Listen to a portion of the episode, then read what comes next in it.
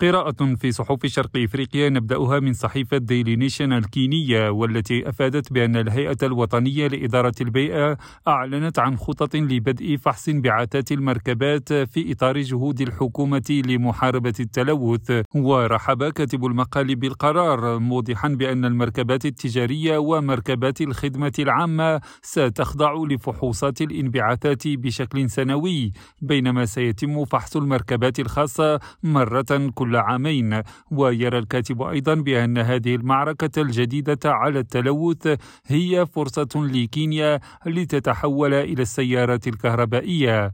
من جهتها أفاد ذا ستار أن الرئيس ويليام روتو وصل الجمعة إلى أديس أبيبا في إثيوبيا للمشاركة في الدورة العادية السادسة والثلاثين لقمة رؤساء دول وحكومات الاتحاد الإفريقي. وقالت اليومية أن مسألة تسريع التجارة بين البلدان الإفريقية تعد من بين أولويات الرئيس الكيني خلال هذه القمة. حكيم ناظير راديو نيروبي